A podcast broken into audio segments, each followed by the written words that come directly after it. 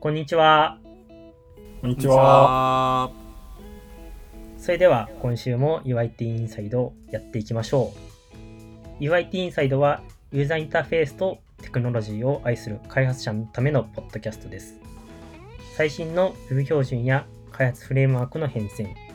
UI や UX に関することまで様々なフロントエンドの情報をキャッチアップできるポッドキャストをお送りしております。Twitter でのハッシュタグは、シャープ UIT アンダースコア inside。エピソードのご意見やご感想、リクエストなど、ぜひぜひツイートしてください。で、え今回のパーソナリティは、えー、私、スプリングレイニングと、あと、えっ、ー、と、UIT 所属の、えっ、ー、と、 potato4d さんと、あともう一人ゲストをお呼びしております。F スバルさんを、え今回お招きしました。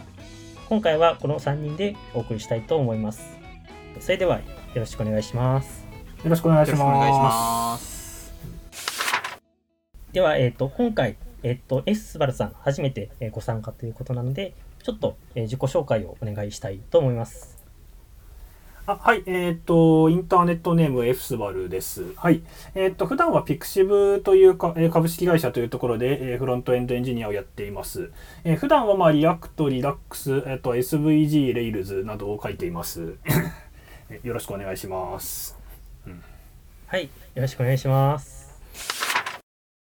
今回、えー、F スバルさんを、えっ、と、お呼びした、えっ、と、テーマについてなんですけれども、今回は、えっ、ー、と、 Tailwind CSS についてちょっと取り上げたいと思います。で、えー、この、えー、スバルさんはこのテイルウィンド CSS を、えっ、ー、と、タイプスクリプトで型安全に扱うための、えっ、ー、と、ランゲージサービスプラグインを書かれたいということなので、え今回はそこについて、えっ、と、まずちょっと見ていきたいなというふうに思います。では、まずちょっとテイルウィンド CSS 多分まあ知ってる方も知らない方もいると思うので、ちょっと、あ、ここは、あの、テイルウィンド CSS の大好きなポテト 4D さんにちょっと紹介してもらいたいなと思うんですけど。あ、了解です。じゃあ、簡単にテイルウィンド CSS について紹介、えー、しましょうかね。えっと、まず一番、えっと、キャッチで分かりやすい説明をすると、えっ、と、皆さん多分これをお聞きの方は、えっ、と、ブーツストラップを使ったことがあるかなと思うのですけれども、えっ、と、ブーツストラップにですね、ユーティリティという項目で、えっ、と、MX1 みたいなのがいっぱいあると思うんですけど、えっ、と、マージンとかを設定するやつですね。えっと、ああいったユーティリティと呼ばれる、えっ、と、何でしょう、えっ、ー、と、命名がそのまま、えー、CSS のプロパティに直結するような、えっ、ー、と、ものを集めた、ユーティリティファーストと呼ばれる、えっ、と、CSS フレームワークとなります。まあ、どういったものかっていうと、今挙げたように、例えば MX1 とかだったら、えっ、と、まあ、 Tailwind では設定をしていない限りは、0.25 rem の、えっ、と、マージンが設定されるといった、え具合にですね、えー、まあ、特定のクラス名を組み合わせることによって、えー、ユーザーインターフェースを、えー、実現するような、え CSS フレームワークとなっております。まあ、今挙げたのですと、とえー、ブーツフラップの例が一番キャッチーかなと思いますけれども、実はこういったような CSS とえー、CSS を、えーと、実際のプロパティと密接に紐付けるような試みっていうのは、えーと、2015年ぐらいからですね、ちょっと、えっ、ー、と、今、えー、チャットに貼りますけど、えーと、2015年ぐらいから Yahoo、えーと、これは、えー、と米国の方の Yahoo! ですね、えに開発母体があった頃にですね、アトミック CSS っていう手法をちょっと提案とかされていて、まあ、これはもっとド直球なんですけど、えー、とこのパディング、カッコ20ピクセルみたいなクラス名とかをつけることで、えっ、ー、と、すごいド直球な、えっ、ー、と、命名によって、えー、UI を表現するみたいな試みは結構、えー、以前から行われていて、まあ、これがより実用的な形で、K を成したのが、えー、 Tailwind CSS かなと思います。 Atomic CSS については、えー、ショーノートに多分貼ってもらえるかなと思います。はい。まあ、そういうようなものでございます。で、いくつか、えーと、特徴についてもせっかくなんで紹介するとですね、えっ、ー、と、まあ、ユーティリティファーストであるために、デフォルトでは、えー、特定の決まったユーザーインターフェースみたいなのを表現するようなものを持たない。例えば、えっ、ー、と、ブーツスラップとかだと、ナブバーだとか、えっ、と、ボタンだとかっていうのは、えっ、と、結構頻繁に使うかなと思うんですけど、まあ、そういったようなものを持たないっていうところ。えもう一点が、えテールウィン Tailwind CSS は tailwind.config.js というファイル、えーと、Tailwind の設定ファイルを記述することによって、えーと自由にその、えー、ルールセットっていうのをカスタマイズできるっていう風なところが、えー、特徴として挙げられるかなと思います。えー、なんで、あれですね、例えばその、グレイは、えー、 text gray 600はこのカラーみたいなところを結構細かく、えーと、自分たちでカスタマイズできるっていうのが、はい、えー、特徴かなと思います。まあ、この辺りはですね、えーと、結構膨大なプロパティを有する、えーフレえー、CSS フレームワークとなるんですけど、まあ、今時とかだったらですね、 PurgeCSS とか、えーと、CSS の最適化が進んできたから、まあ、それゆえに生まれた技術かなと思います。というところで、ざっくりとテールウィンで CSS はこんな感じでしょうか。はい、ありがとうございます。はい、結構、あれですよね、あのまあ、ブートストラップと、あの、ちょっとその、公式のページを見てもらうと、まあ、もうトップページに使い方とか書いてあるんですけど、結構、あの、あの、CSS フレームワークとはいえ、結構、あの、僕最初使い方が結構違うなとは思ってて、結構クラスをいっぱいつけるっていうのはそのクラスの名前がもうそれぞれ CSS のプロパティに紐づいてるっていう点で確かになんかまああのー、ちょっと今までとはまあ違うしえっとまあそのさっきのそのカラーのところであったりとかもカスタマイズっていうのも比較的そのあのもちろんその他の CSS フレームワークもできるけれども、まあ、その JS 側のアプローチからしやすいっていうところとかは確かにそうですね特徴ですし、結構カスタマイズとかはやりやすい部類なんですかね。じゃないですかね。結構、うん、なんでしょうフレーム自分たち用のフレームワークを作るためのフレームワークみたいな感じの気はします、ね、ああなるほど。なるほど。なるほど、はい、なんでテールウィンドが基盤にあってその上で例えば今とかだったらすごい、えーと、JavaScript コンポーネントネイティブな設計をすると思うんですけどえっ、ー、とそうですね。えー、なんかそういった際に、えー、とまずはクラス名から、まあ、テールウィンドウをベースとして、えーと、JavaScript のコンポーネントを構築して、それによって、えー、とそれを、えー、あサービスだとかアプリケーションのユーザーはそれに依存するようなもののベースとなるような、えー、うん、なんでしょう、えー、自社フレームワークの土台となるような技術なのかなと。ああ、なるほど。フレームワークを作るフレームワークみたいなところかなという印象は。けますかね。なるほど。そうだったんですよ。ありがとうございます。という使い方がしやすいものかなと思います。うんまあ、それ以外でも便利っちゃ便利なんですけどね。まあじゃあ便利なところはこの後また後で話していきましょうか。はい、聞かせてもらいたいと思います。えっと、このテイルウィンドウについてなんですけども、えっと、ピクシブのその、まあ、実務で結構今そのテールウィンドウが使われ始めているというのをブログで読みまして結構そこについてもうちょっと聞いてみたいですし、まあ、そこからそのはい、その今回のタイプスクリプトランゲージのプラグインを書かれた理由っていうところもついてもちょっとお伺いしたいなと思うんですけどもじゃあまずどういった感じで今採用されているかっていうところについて聞かせてもらってもよいでしょうか？あはい、そうですね。まあなんか、そうあのブログ見てるとなんか、なんかもうすでにかなり使われてるのかなっていう印象を受けちゃうかもしれないですけど、まだあのですね、まだだいぶ採用し始めたぐらいのところっていう、っていうのはまず前提としてですね。えっと、はい、まず私が最近ですね、あの、そもそもさっきも、えっと、自社フレームワークっていう話が上がったと思うんですけど、えっと、なんだろう、えっと、社内のデザインシステムみたいなのを整備していこうみたいな流れがありまして、はい。はい。で、それをまあなんだろうな、あのデザイナーさんとあと僕の他には何人かフロントエンドのメンバーとと一緒に、なんだろう、えっ、ー、と、ピクシブデザインシステムの、え、を、まあ、社内ライブラリーとして作っていくにはどうするかみたいな話を、まあ、進めていたんですね。はい。で、そう、最初どうしようかと思ってたかというと、まあなんか、えっ、ー、と、まあ、 pixiv.net っていう、まあ、あの、一番、あの、いわゆるピクシブですね、が、えっ、ー、と、リニューアルしていく中で、あの、まあ、いろんなページが SPA になっていく中で、まあ、あの、 React とか使えるようになってたんですけど、まあ、最初はそこの、なんだろう、えっ、ー、と、使われていたコンポーネントを横展開して、えー、やっていこうみたいな、えー、と考えで最初やってたんですね。はい、うんまあなあそれもまあそれで最初いいかなっていうふうになったし、まあ、実際あの React 使うプロダクトが、えー、と弊社だと最近は増えつつあるからまあそれでいいですかっていうことなんですけどえー、っとまあただ言うて、まあ、最初からあの気になってた点ではあるんですけどその、まあ、全部のプロダクトが React 使って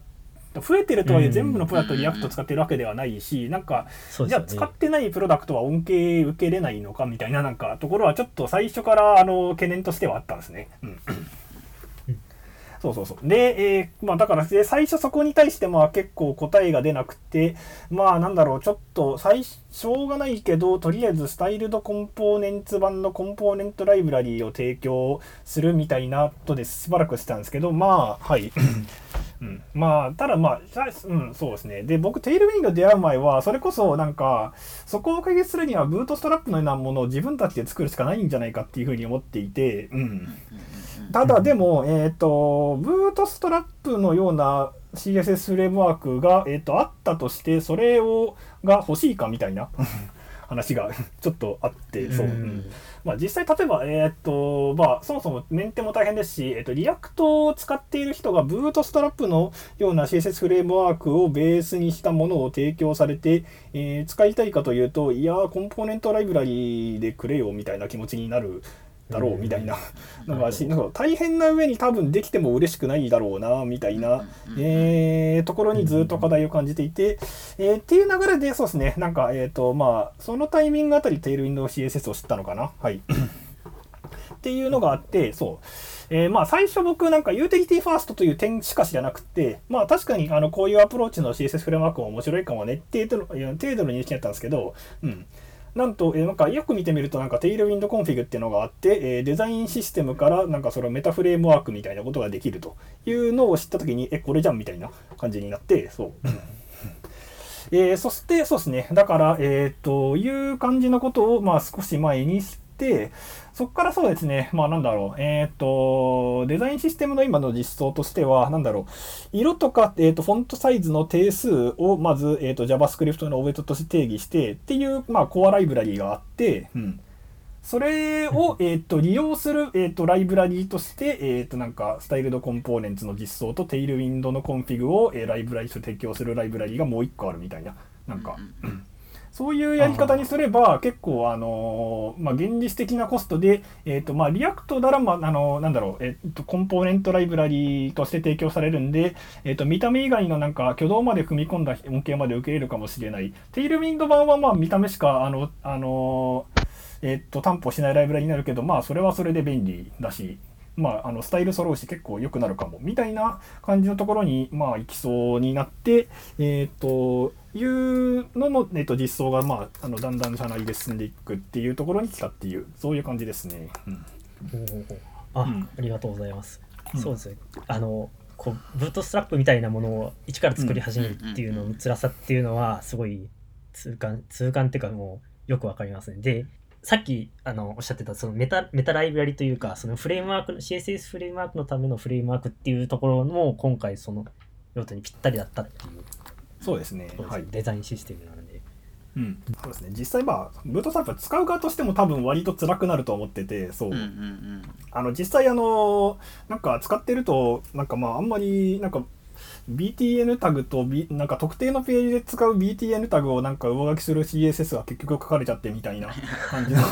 ことって多分、えっ、ー、と、往々にしてあると思うんですけど、なんか、ああれが起こるぐらいなら、なんか、うん、あんまりデザインシステムとしての意味がなさないかな、みたいな。うん。そうそうそう。はい。確かに確かに。そうそうそう。結構上書きされがち、まあ、されますよね。そう。なんか大体そうそういう思い出しかない のがあって結構。そう、うん、最最終的にインポータントを使えてそうそうそう。そうまあ、ありがちですよね。そうそうそうそうそう。うん。うん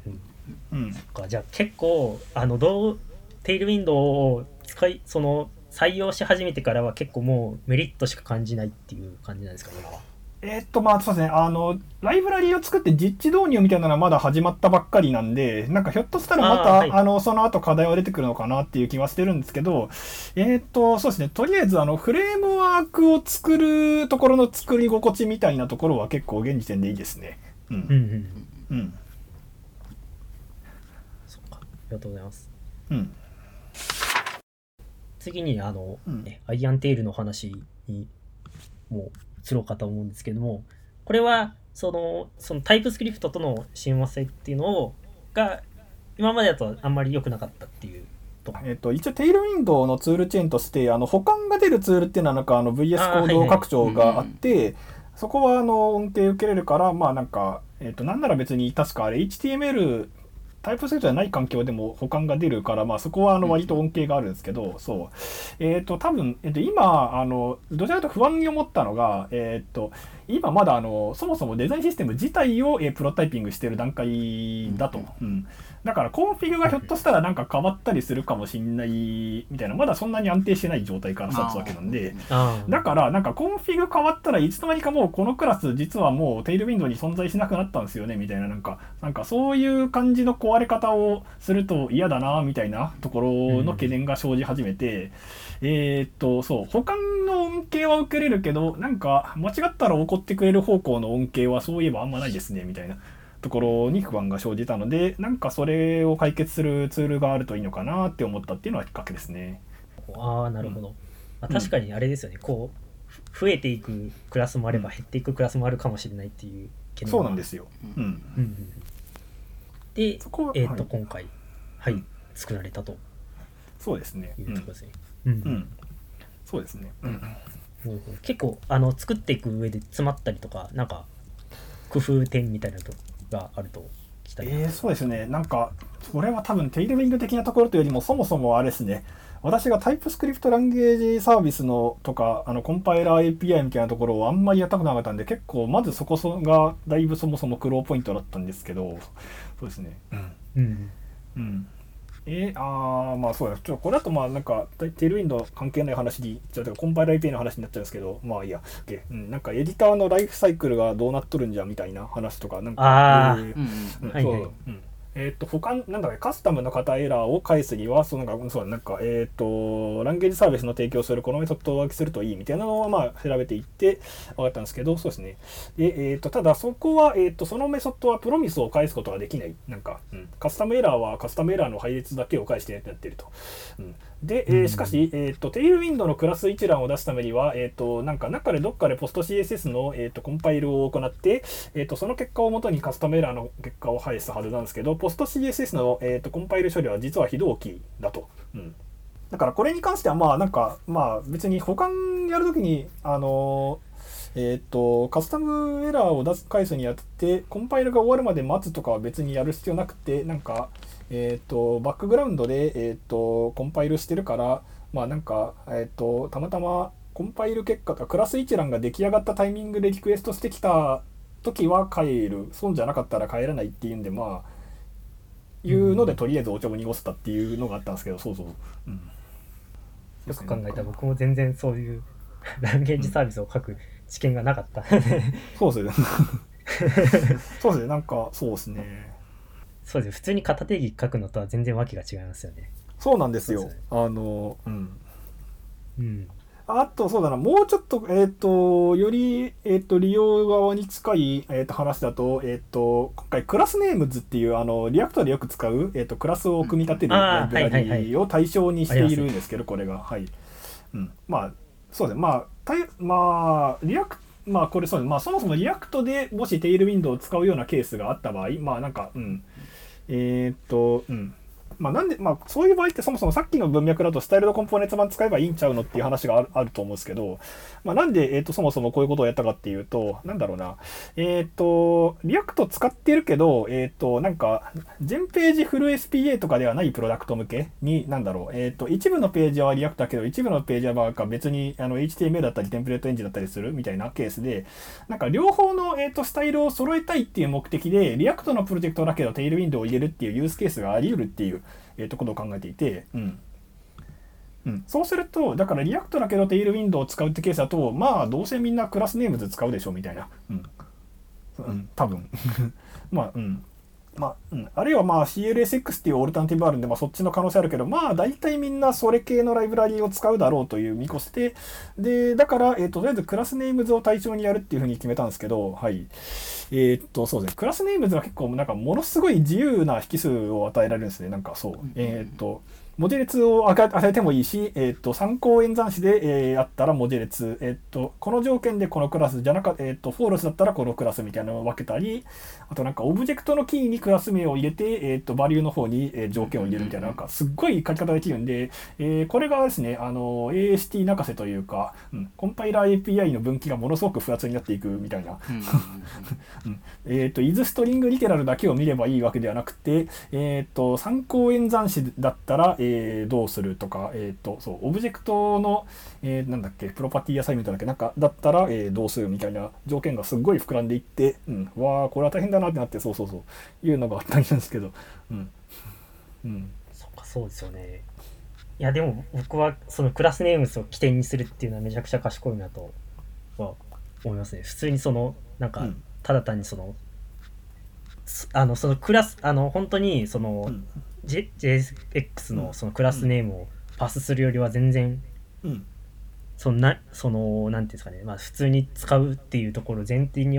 置いて、まあ、うん割り切った実装になってるっていうのは結構賢いなと思いましたね。なんか、うん。多分確かあのランゲージサービスなんかあのグラフ QL のランゲージサービスプラグインみたいなのがあってあれもなんかそのえーっと確かなんだっけテンプレートリテラルに GQL っていうやつが前についてることを割とはいはい。なんか仮定してちゃったりとかしてるってまあなんか、じゃあそういう風に仮定置いてやっちゃってまあいいのかなみたいな、うん、うん。のもあったりして。なるほど。あそっかそれ GQL っていうのがあのそのなあの名前でみたいな、うん。そういう判定そうそうそうそうああなるほど。はいはいはいあうん。ところでも結構あれですねその、うん。ククラスネームスっていううん。ところっていうのを前提に置くっていうのも、あなんか繰り返しになっちゃいましたけど。うん、そうですね。はい、うん。はい。ありがとうございます。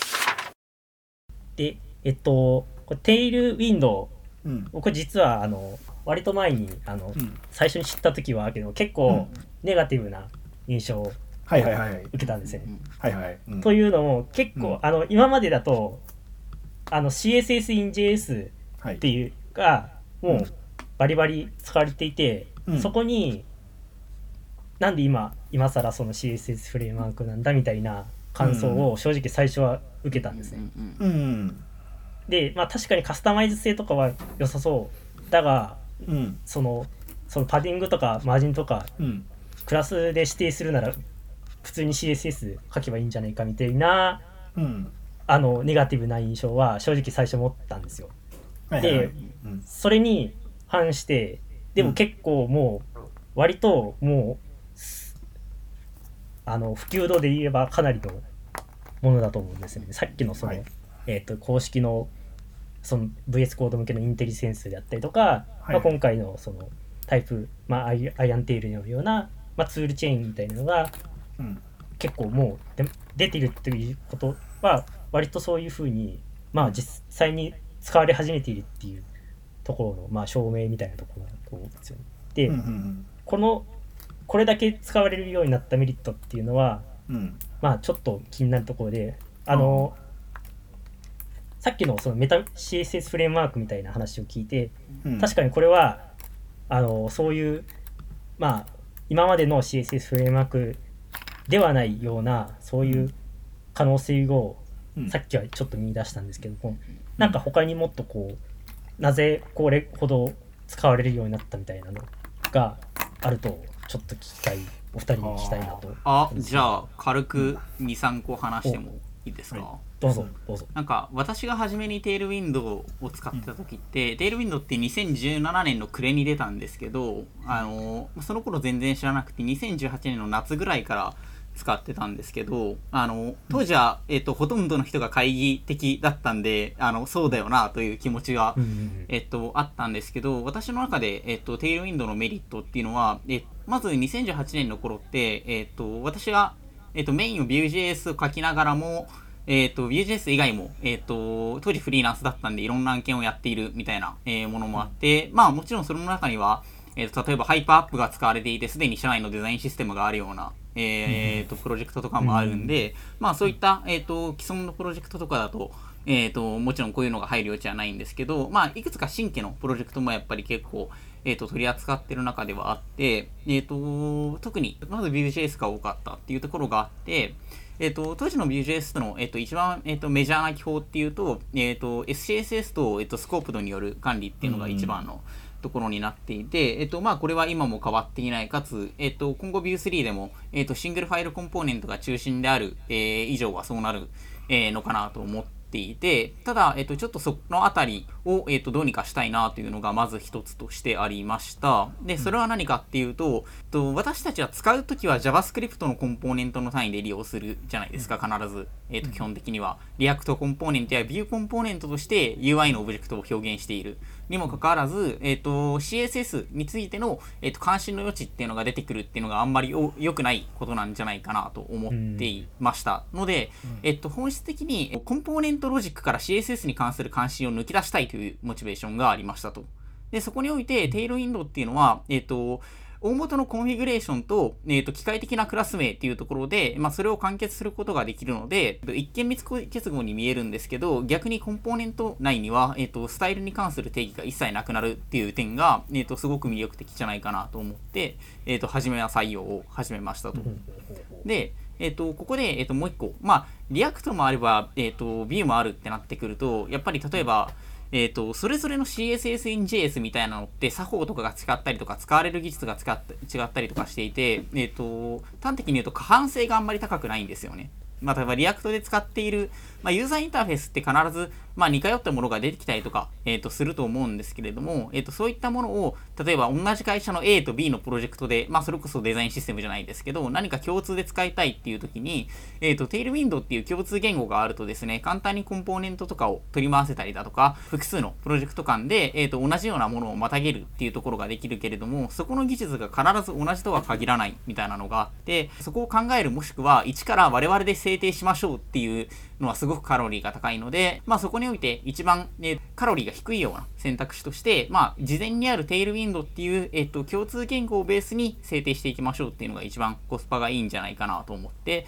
えー使っていたみたいなのがあります。なんで結構、なんでしょう。何かを制定するときに、えっと、前提として、テールウィンドっていう共通言語があると、えっと、やりやすいっていうのがまず、えっと、一つにあるかなっていうのと、まあ、その技術同士の過半性みたいなところに、えっと、すごくメリットがあるかなと私自身は考えているっていうのが一つと、あと、えー私あんまり CSSNJS みたいなのを、えっと、がっつり、えっと、お互いに関心を持つというか、えっと、なんでしょう。えっと、JavaScript でコーディングをするときに、文字列を指定するときに、全部をテンプレートストリングにするわけじゃないじゃないですか。えっと、例えばシングルコーテーションやダブルクロステーションで、まあ、ストリングリテラルとして、えーと定義することもあるのに、CSS in JS っていうのは結構どんなものであっても、すべて、えっ、と、まあ、その JavaScript の動的な世界に関心を持ってしまうっていうところがあんまり好きじゃないっていうのが私個人としてありまして、まあ、要は、えっ、と、古き良きアクティブというクラスをアタッチするみたいなのはかなり分離されていて良いかなと思っている。まあ、必要なところだけが JavaScript の関心を持ち、えーそれ以外のところは性的に扱えるっていうところに一定以上の利点があると感じていたので、まあ、えっ、と、そのあたりも、えっ、と、がっつりと、えーえー CSS が JavaScript を侵食しないし、逆に JavaScript の CSS をがっつり侵食しないという点で、えー優れているかなと思っていて、えーまあ、そのあたりが結構採用にあたって、えー、と強いモチベーションとなるところですかね。まあ、それらの3つを、えのいずれかに当てはまる、もしくは複数に当てはまる場合に採用しやすいかなというような印象があります。ああなるほどなるほどあれですよね過半性っていうのはもう確実ですよね。これはそうですね。うん。うん。ど多分どの CSS in JS もうん。勝て,、勝てないっていうか、まあ、か勝ちようがないっていう。そうですね。まあ、かつ、トンマナを変えたい。例えば、こっちとこっちで、ベースカラーが変わりましたみたいな時には、我々が気にするべきは、テールウィンド CS、コンフィグ CSS だけでいいっていうのは、一定以上の利点なのかなと思います。っていうところはでしょうあ。なるほど、うん。なるほど澤浦さんは何か？ああでももうあああまあありますか？ね。はい。そうですね、まあ、さっき、えー、と過半戦とかいろいろ上がったと思うんですけど、まあ、やっぱそうですね、自分はあのテールウィンドのデフォルトの設定を使ってなんかするっていうことはあんまやってなくて、まあ、どちらかというと最初から改造することを前提っていう使い方をしてたんです。そもそもデザインシステムをやっていく潮流が多分いろいろ世間的にあると思って、そこに潮流に乗っかったっていうのは結構一つはまず大きいと思うんですけど、はい。で、それで、えっと、まあ、やっていくにあたって、まあ、組織によってはなんか大体うちはあの全てのプロダクトを React で書いてるから最初から React で作ればいいよねって言えるケースはいいんですけど、そうじゃないケースでどうするかっていう問題があって、だからさっき言ったような、まあ、あの framework agnostic であるっていうのは結構あのかなり大きいポイントだったのかなとは思ってますね。そう 結構実際 Tailwind のマニュアル見てるとすごくってなんかあのなんかユースケースとしてなんか、えっと、Webpack でやる方法、 PostCSS、CLI でやる方法、 Gulp でやる方法、えっと、 Laravel の、えっと、コンフィグでやる方法とか、なんかあの、すごいなんかあらゆる、えっと、モダンな環境からレガシーな環境までなんかあの入れていくぞみたいな、あの、機運を結構感じるところがあって、そこはすごい、あ、もう最初からそうですね、なんか、うん。あの、最初からその、なんだろう、コンポーネントライブラリーとか、えー CSS in JS とかが、えっ、と、入れづらい環境にも、えっ、と、モダンなデザインえーシステムをやっていくぞっていうのを考えられているっていうのは、ちょっと普通に偉いポイントだったかなっていうのがある。ますね。そう。っていうのに、そうっていうのに加えて、まあ、さっきの、えっと、まあ、最初に言った、あの、ブートストラップのタイプの、えっと、CSS フレームワークが、えー辛いっていう問題みたいなのがあって、そうですね。うん。そうじゃない形の CSS フレームワークで、まあ、なんだろう、えっと、まあ、規約というか、えっと、秩序を保ちつつ、えっと、えーさっきの、えっと、で、あらゆる、えっと、技術をスタックの現場に、えっと、入り込めるような形で、えー実装されているっていうポイントが、まあ、重なったのが良かったのかなと思ってますね。はい。うん。うんうんうんありがとうございます。そうですよね。あの、そのカスタマイズ、そのブートストラップ的な辛さって、やっぱりその、なんていうんですかね、そのカステカスケーディングのルールを理解しないといけないっていうところかなっていうのは確かに思ってて、その、さっき言ってた上書きの話とかもそうですし、っていう風に考えてると、結構、まあそういう、考えるとさっきのまあ、テイルウィンドっていうよりは、そのアトミック CSS の利点かもしれないんですけど、そういう、その一つのクラス名が、その、まあ一つのその、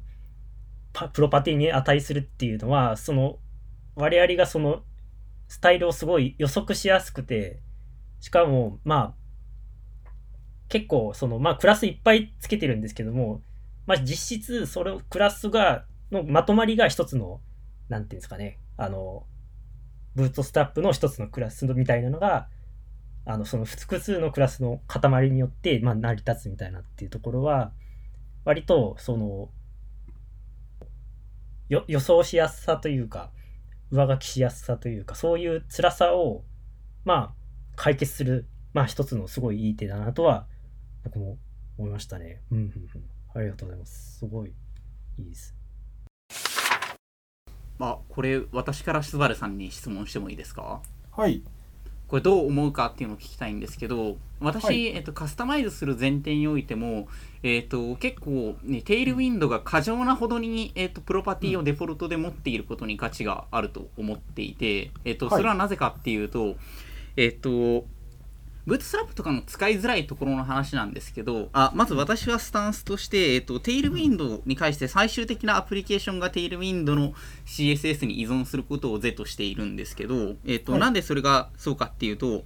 えっと、これってそもそもブートストラップとかのユーティリティで MX1 みたいなのが使われてきた歴史からしてそうだと思うんですけど、えっと、往々にしてユーザーインターフェースって決められたその UI の決まり、えーその、えー例えば自社製の市のいデザインガイドラインだったり、うんぬんから必ず外れた還付が出てくるとか、外れた方法にしたいっていうケースに、えっと追従しきれないっていうために、えっとインポータントによるオーバーライドとかが結構行われてきたみたいな歴史があるかなと思っていて、なんかそこに対して、例えば MX1 みたいな0.25レムどこで使うのみたいなぐらいのものがあることによって、何か、えー、とデザインシステムだとかコンポーネントライブラリー内で吸収しきれないものを、えーそういった細かなところで微調整が効くっていうのは実は私は一定以上の価値があるのかなというふうに思ってるんですけどそもそもいいいいと思ってるんだっけみたいなすごいざそうっすね。そうっすね。すごいざっくりと、うんうん、なんかただこういうのってそのなんでしょう、ユーティリティが、を乱用されるとすごく割れ窓になると思っていて、要はそこの塩梅として利便性、私はどっちかっていうと細かなものがあることによって、えっ、ー、と、何でしょう、最終的なスタイル直書きがなくなる方に割れ窓を防げているとか価値を感じているんだがこれってどうなんだろうっていうですね、うん、どうなんでしょうというこれ単純に興味本位なんですけど。これはまあありますよね。はい、うん、うん、なんかあのなんだっけスペーシングで言うとなんか大体8ピクセルだけどここは12ピクセルにしたいみたいなところがある。あのそれで言うと逆も言える逆じゃないけどなんだろうその外れたところは、外れたところはあえて直書きになってそこれが可視化されるっていうのも、それはそれで自分は結構なんか良かったケースとして思ってるのがあって、そう。うん。はいはい、テイルウィンドのクラスで表せるやつはクラスネーム、あの JSX で、あのテイルウィンドであのクラスで表せるところはクラスネーム属性に書かれてて、うん、ダメだったところはスタイル属性に書かれるっていうのがなんかあの逆に可視化されるんですよね。うん、ああなるほどなるほど。それは、えっと、構造化されてない部分システム化されてない部分が分かる、はい、そうそうそう。そうそうそうそうで、えっとこれが .css とかだとそのえっと同じクラス名に外れた分と外れてない分が両方同じクラスに入るとかになるんですよ。はいはいはいはい。うん。うん、こで、うん、1個のクラ、えっ、ー、と、なんだっけ、まあ、例えば1個の、えっ、ー、と、まあ、特殊な、まあ、なんか、えっ、ー、と、追加ボタンのクラスがあって、えっ、と、色とスペーシングはデザインシステムに従っているんだけど、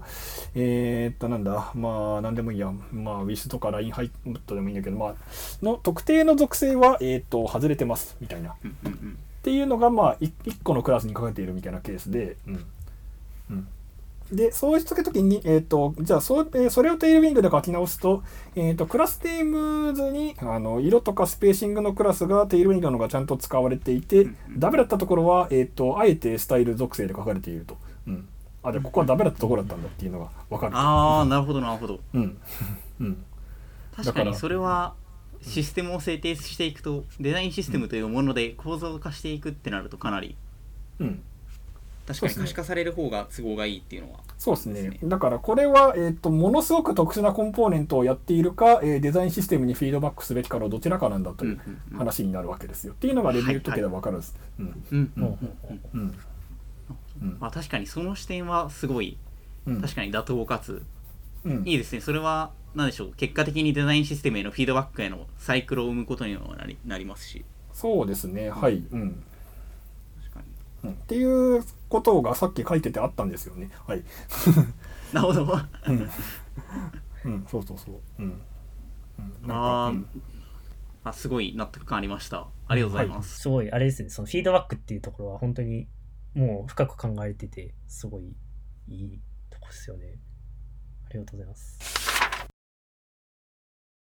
はい。で、えっ、ー、と、このテイルウィンドウ、まあ、すごい、まあ、いろいろなメリットがあるっていうことがお分かりいただけたと思うんですけども、まあ、結構、まあ、今までもその csns も、その CSS フレームワークも結構そういう CSS、今までの CSS に、まあ、の問題点への解決策みたいなのっていうところの、まあ、位置づけだとは思うんですけども、まあ、今後、もし、まあ、まだまだそのテイルウィンドウ普及していくと思うんですけども、こう、どういったところが、そういう、まあ、そのいろいろな解決策の中で、まあ、差別化されていくかとか、どういうところが、あの、そういう区別、あの、採用の決め手になるかっていうところが、ちょっと聞いてみたいなというふうに思うんですけども、あの、これ、あの、じゃあ、ちょっと3人、1人ずつに聞いてみたいと思います。じゃあ、私からでいきますね。はい。で、まあ、この CSS が、まあ、こういうフレームワークが登場したことによって、その、まあ、今までの問題っていうのは結構そういう、その、かえっ、ー、と、まあ、その、名前、その、例えば、ベムであったりとかっていうのは、そういう、その、まあ、複雑さみたいなのが、まあ、いろいろ出てきた中で、そういうに対する解決策みたいなのっていうところで、まあ、それぞれ全部解決できる点ではあるとは思うんですけども、まあ、今後、まあ、どういったところでこういう複雑さが生まれるかなっていう思うと、まあ、一つは多分メディアクエリかなっていうところとか思っていて、結構、まあ、ここもそのテイルウィンドの特徴なんですけど、例えば、その、あの、スモール幅のところでやったら SM コロンみたいな、窃盗時で、をつけることによって解決するみたいなところがあったりするんですけど、結構ここって、まあ、その好みが分かれるというか、解決策それぞれ違うところだなと感じていて、まあ、今後そのまあ、ただ横幅以外にも結構、いろいろと出てくるかもしれない。例えばまあ、縦幅とか、まあ、あとは、あの、そのスクリーンかプリントかみたいなところとか、そういうのをどうやって解決するかっていうのは、多分それぞれのフレームワークで違う解決策があるのかなと思っていて、まあそこが割と注目したいところかなっていうふうに個人的には思いました。はい。では、スパルさん、何かこういう望むものみたいなのがあれば。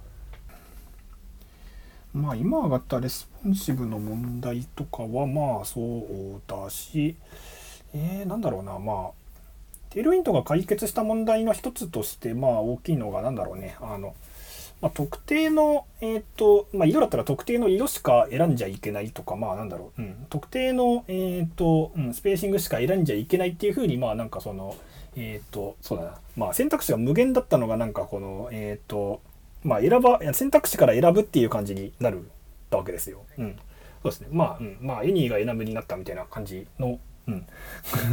ことになっていて、で、えっ、ー、と、実際そのデザイナーの、え、ー、と、言葉が、まあ、あの、3は多分、あの、それによってなんか、あの、色はこれかこれかこれのこれになるっていうふうに考えてるっていうふうに、まあ、彼らから考えている、えっ、ー、と、仕組みがあって、その、まあ、なんだろう、デザイナーさんの言葉に、まあ、その、一致させて、えっ、と、生きやすさみたいなのが、その、なんだろうな、えっ、と、まあ、割と重要になるというか、そうですね。